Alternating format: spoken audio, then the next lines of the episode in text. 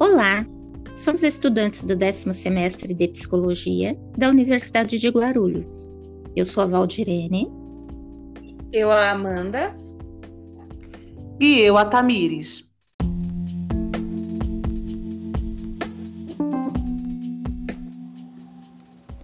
Hoje falaremos um pouquinho a respeito da psicologia e a diversidade de gênero.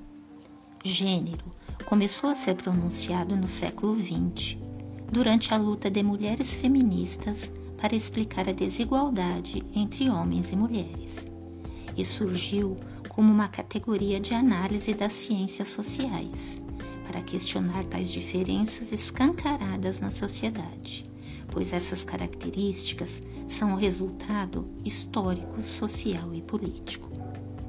E conforme a definição de trabalho da Organização Mundial de Saúde, gênero refere-se aos papéis, comportamentos, atividades e atributos socialmente construídos que uma determinada sociedade considera apropriados para homens e mulheres, e que masculino e feminino são categorias de gênero.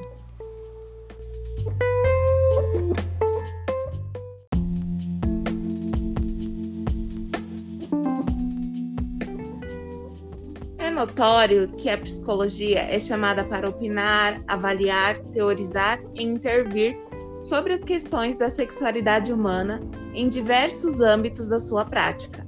E cabe ao Conselho de Psicologia lançar as diretrizes, éticas e referências que respaldam esse fazer psicológico no que tange a essa temática específica. Neste podcast, não falaremos do histórico da luta do movimento LGBT, no Brasil, que ficará para o próximo podcast. Aqui falaremos quem são essas pessoas, e para isso é preciso entender o que é LGBT, e destacar que atualmente a sigla, a sigla LGBT incorporou as letras Q e A. Mas afinal, o que significa o LGBTQIA? LGBTQIA é um movimento político e social de inclusão de pessoas de diversas orientações sexuais e identidades de gênero. E o significado de cada uma é correspondente à sua identificação. O L são as lésbicas, que são mulheres que sentem atração afetivo sexual pelo mesmo gênero. O G são os gays, que são homens que sentem atração afetivo sexual pelo mesmo gênero. O B são os bissexuais, que são homens e mulheres que sentem atração afetivo sexual por todos os gêneros. O T são os transexuais ou transgêneros, e são pessoas que se identificam com outro gênero e não aquele atribuído no nascimento, inclusive dentro do espectro não binário. Trata-se de um conceito relacionado à identidade de gênero e não à orientação sexual afetiva.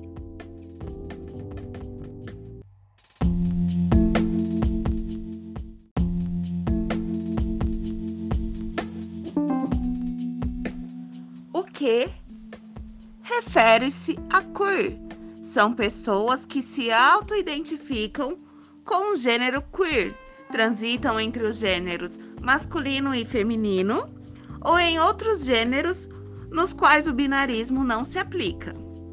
Binarismo refere-se à delimitação, importa apenas as características físicas do indivíduo.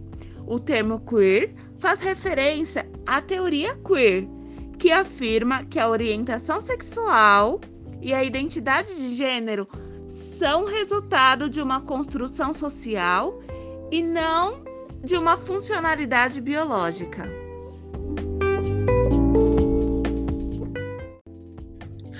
O I de intersexo são pessoas cujo desenvolvimento sexual, corporal, expressado em hormônios genitais, cromossomos ou em outras características biológicas, não se encaixam na norma binária. O A de assexual são pessoas que não sentem atração sexual afetiva por outras pessoas, independente do gênero. O mais abriga as mais diversas possibilidades de orientação sexual ou de identidade de gênero que existam. Agora que já sabemos qual o significado da sigla LGBTQIA, vamos conhecer um pouco dessa diversidade. Trouxemos três pessoas que serão entrevistadas e que vão nos falar um pouco de suas vidas. Primeiramente, gostaria de agradecer a participação de vocês em nosso podcast. Roberta.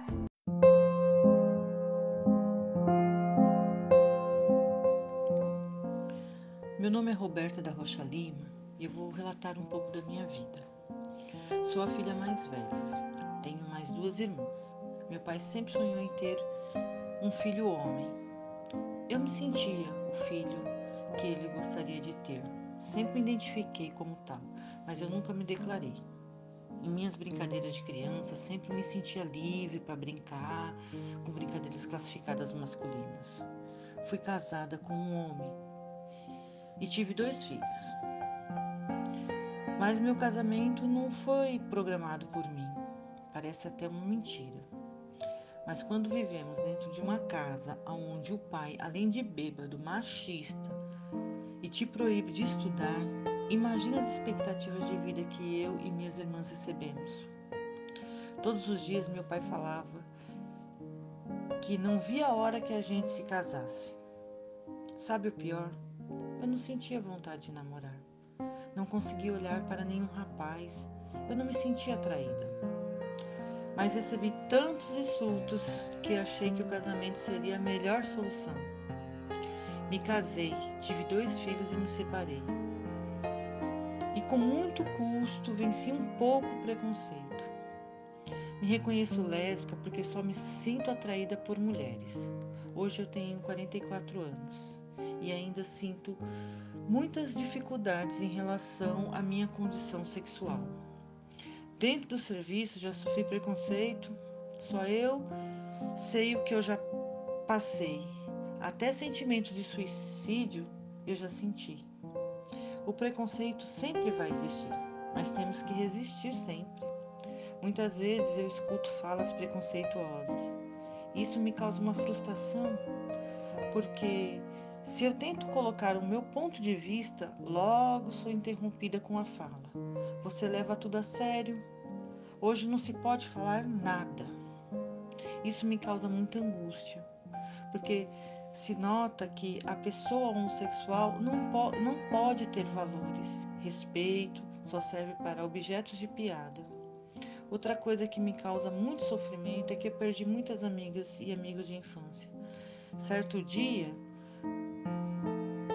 minhas duas irmãs foram convidadas para um casamento de uma amiga de infância. Eu não fui convidada.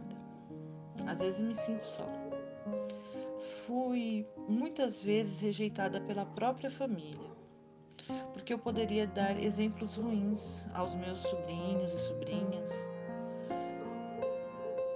Como pode uma mulher morar com outra mulher? Como explicar isso para as crianças? Eu expliquei para os meus filhos, foi doloroso, por não ter tido o apoio da família. Enquanto eu falava para os meus filhos dos meus sentimentos, eles falavam da Bíblia.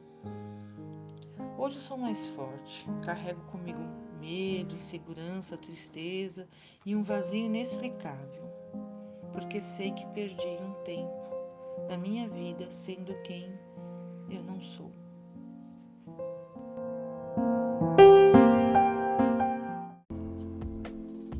Roberto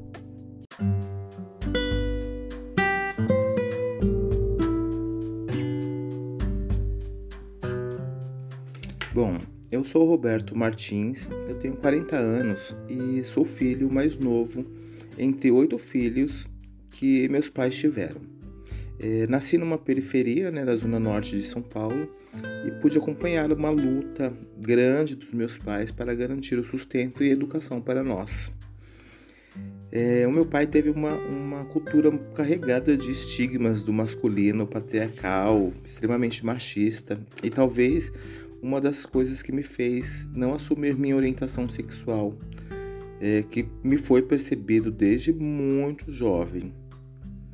E eu consegui falar sobre a minha sexualidade depois dos meus 17 anos, né? Que eu, eu tinha, já havia perdido meu pai, que meu pai faleceu eu tinha 16 anos. Então eu tive mais facilidade para falar com minha mãe sobre essa questão. Mas mesmo assim, é, houve alguns alguns contratempos porque meu, meus irmãos homens eles tinham a mesma cultura, né, carregada pelo meu pai. Então é, acontecia essas questões de muito preconceito e, e não identificação e respeito pelo outro. E logo assim, eu já trabalhava desde os meus 13 anos, então, importante, é, eu, aos 19 anos eu conversei muito com a minha mãe e foi quando eu decidi ir morar sozinho para poder começar a criar responsabilidades e ter o meu espaço, né, ter a minha privacidade.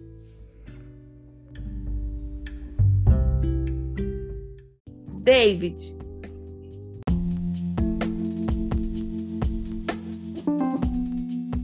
meu nome é David Furtado, eu tenho 21 anos, sou homossexual e casado há dois anos. A minha vida é de uma POC afeminada, então eu sofro muito preconceito na rua, com gente me olhando torto, com gente soltando alguma piada. E com o tempo você passa a acostumar com esse tipo de, de tratamento. Tanto com empresas, quando eu vou fazer algum tipo de entrevista, me olham, desolham e dispensam. Vou, vou te ligar depois. É uma dispensa. O sentimento que eu tenho é de indiferença. Depois de tantos anos vivendo em uma casa, a minha família meu pai e meu avô que morou junto comigo foram homofóbicos, são muito retrógrados e eu não eu acabei me acostumando a esse tipo de, de tratamento e que se hoje alguém me chama de viadinho no meio da rua, é o mesmo sentimento que um cachorro vai ter quando alguém passa no meio da rua e chama ele de cachorro, porque não é mais uma ofensa. Eu não ligo mais para essas coisas. Eu acho que de tanto levar pedrada em casa, na rua, eu acabei me acostumando. Essas pedradas não me doem mais, elas não têm nenhum tipo de, de, de impacto em mim. No passado, quando eu estava me descobrindo por volta da, ter da terceira série do ensino fundamental. Quando comecei a gostar de um garoto, quando eu tinha atitudes diferentes dos outros garotos, quando eu preferia brincadeiras mais é, femininas e não futebol como era dos outros garotos, quando eu comecei já a ter esse tipo de preconceito por gostos diferentes, foi um misto de confusões, foi o David na neblina, perdido, não sabendo onde estava, não sabendo o que fazer, não sabendo como se sentir.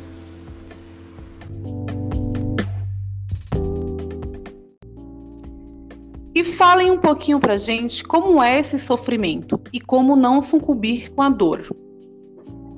Roberta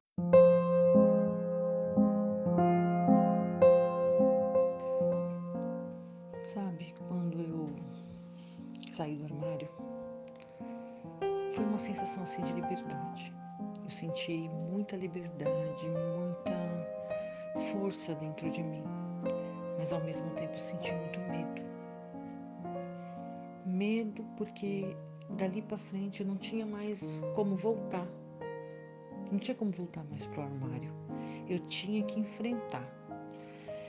Eu tinha que tomar decisões, responder perguntas e o medo me cercava.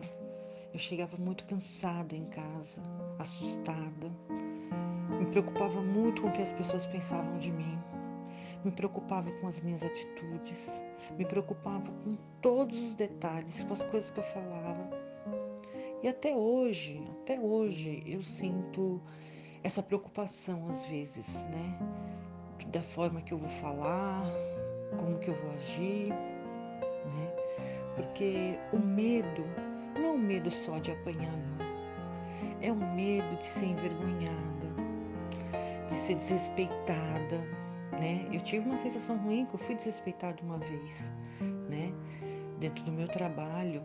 E olha que nem foi por causa de mim, foi porque eu defendi outra pessoa. E a pessoa sem conhecimento nenhum sobre o que é ser homossexual começou a falar um monte de asneira, falou um monte de coisa errada. E eu tive que partir para frente para enfrentar ele. Eu saí da onde eu estava e falei: "Você está errado. Você não pode falar isso". E ele se assustou. E aí eu percebi que quando a gente fica de frente com uma pessoa que é homofóbica, ela tem medo de você também. Então tinha um do lado com medo e outro do lado com medo também. Mas eu fiquei firme, né? Eu enfrentei. Só que eu cheguei em casa muito cansada. Eu chorei muito. Eu percebi que eu não tive apoio, né? Eu me senti sozinha. E no outro dia, para levantar, para encarar tudo de novo, não foi fácil. Eu fiquei doente, né? Porque a gente adoece. E tudo isso, né? Tudo isso que a gente passa, a gente tem que levantar, acordar de manhã e falar: é mais um dia. Mais um dia que eu sou o que eu sou. Mais um dia que eu vou ter que ser quem eu sou, porque eu não posso voltar atrás. E assim são os meus dias. Sendo eu, fazendo o que eu gosto, vivendo a minha vida, tendo os meus relacionamentos né, comigo, com os meus amigos, com, as minhas, com a minha família.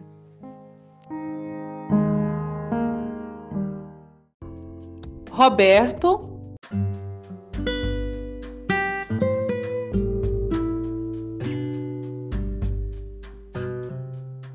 É, logo quando eu fui morar sozinho, eu passei algumas barras, né? Foi bem difícil. É, e eu comecei a perceber que a sociedade era extremamente preconceituosa. E aos 21 anos eu tive meu primeiro namorado que foi morar comigo. Né? Nós tivemos uma, uma relação de sete anos, onde eu aprendi muitas coisas e também percebi as toxicidades das relações que de uma certa forma, por ele ser mais velho que eu, ele tentava me diminuir de uma certa forma. E quando eu senti na pele realmente a, a questão da homofobia, foi com os 24 anos que eu fui agredido no meu bairro por quatro caras. Acordei no hospital com a minha família toda, é, muito preocupada.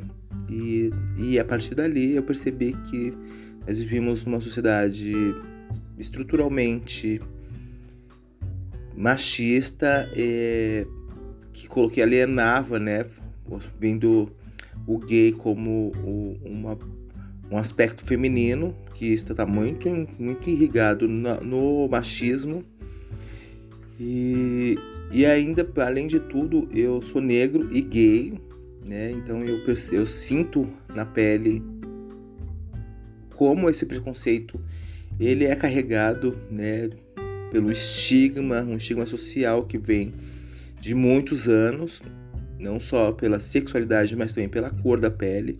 Então, falar de preconceito, eu acompanho muito bem isso. E tanto é que isso me levou a fazer um estudo sobre essas questões, de questões, é, questões raciais. E, e desde então eu, eu consegui eu acho que por um período eu mascarei muito. Eu andava e falava com as pessoas sempre tateando, tomando muito cuidado para que o preconceito do outro não me atingisse de uma certa forma. Então, isso de um, de um modo geral, eu percebo que a população em si, muitos ainda vivem sobre é, cortinas, né? Pois tem muito medo de colocar para fora o seu eu verdadeiro por causa da sociedade que é carregada de um movimento que eles acreditam a qual o outro seja diferente deles.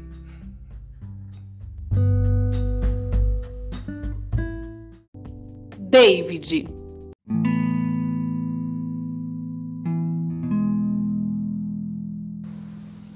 E hoje em dia é algo totalmente diferente, com o passar dos anos, com o passar de amiz... com conselhos de amizades, com vivência com outras pessoas que são homossexuais, transexuais e por volta dessa desconstrução, porque quando você nasce em uma família retrógrada e você é homossexual, a primeira coisa que você precisa fazer é se desconstruir, é se libertar desse, desse, desse pensamento que a homossexualidade é algo ruim para você e que você só vai, só vai tornar a sua vida mais difícil quando na verdade não é assim, a sua vida consegue ser completamente normal e fácil.